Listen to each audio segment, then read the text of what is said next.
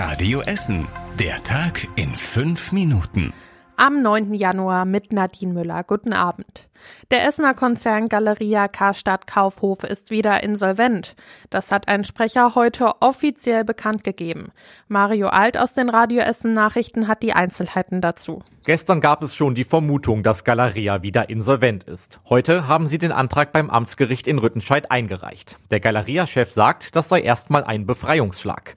Der Eigentümer, die Signer Gruppe, hatte auch erst vor kurzem für fast alle ihre Firmen Insolvenz angemeldet.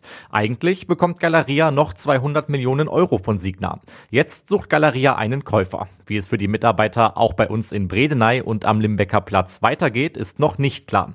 Die Gewerkschaft fordert, dass die Arbeitsplätze gesichert bleiben. Auch Oberbürgermeister Thomas Kufen hat sich zu der Insolvenz geäußert. Es sei vor allem wichtig, dass die Beschäftigten eine Perspektive haben.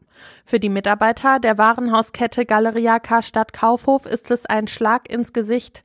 Schon seit langem verzichten die Mitarbeiter auf ihr Gehalt.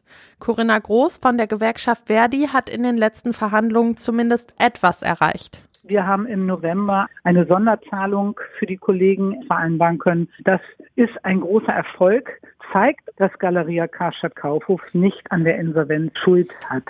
Die Eigentümer besitzen immer noch einige Immobilien, in denen Galeria-Filialen sind. Dafür verlangen sie hohe Mieten. Die Geschäfte, die werden aber laut Galeria erstmal ganz normal weitergeführt. Die kalten Temperaturen treffen gerade eine Schule bei uns in Essen. Mehr als 300 Schülerinnen und Schüler können gerade keinen normalen Unterricht machen. Die Heizung am Zweigstandort der Frieda-Levi-Gesamtschule im Ostviertel ist kaputt. Das ist schon in den Ferien passiert, bis gestern konnte sie aber auch noch nicht repariert werden. Bei dieser Kälte können die Kinder aber auch nicht ohne funktionierende Heizung unterrichtet werden. Und im Hauptgebäude ist auch kein Platz für sie.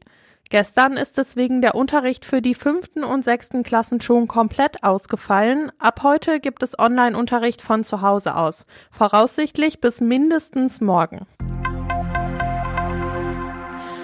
Gute Nachrichten gibt es auch. Das Hochwasser bei uns in Essen geht nämlich langsam zurück.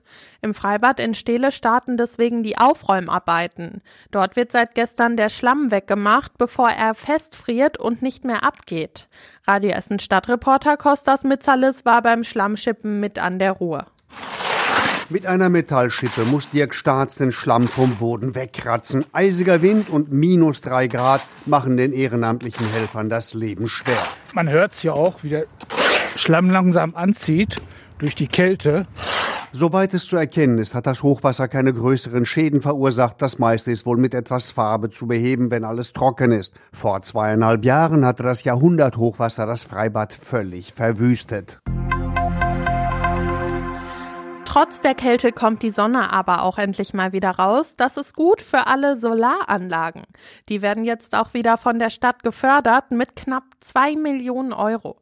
Wer eine Anlage bauen will, sollte zuerst die Fördergelder beantragen und dann bauen. Im letzten Jahr konnte die Stadt fast 3300 Solaranlagen fördern. Die meisten waren Balkonsolaranlagen, aber auch auf Dächern gibt es neue Anlagen. Wie ihr die Fördergelder beantragt, das könnt ihr auf radioessen.de nachlesen. Und das war überregional wichtig. Die Lokführergewerkschaft GDL darf wie geplant ab heute streiken. Die Bahn war gerichtlich dagegen vorgegangen, hatte aber keinen Erfolg. Seit 18 Uhr fahren schon keine Güterzüge mehr auf den Gleisen. Ab 2 Uhr in der Nacht fahren dann auch kaum noch ICEs und Regionalbahnen. Und zum Schluss der Blick aufs Wetter. Es bleibt weiter ziemlich kalt. In der Nacht da kühlt es sich sogar auf bis zu minus 9 Grad ab. Morgen geht es aber sonnig weiter und auch etwas wärmer. Da gibt es nämlich bis zu 2 Grad. Das war das Wichtigste aus Essen in fünf Minuten. Ich wünsche euch noch einen schönen Abend. Das war der Tag in fünf Minuten. Diesen und alle weiteren Radio Essen Podcasts findet ihr auf radioessen.de und überall da, wo es Podcasts gibt.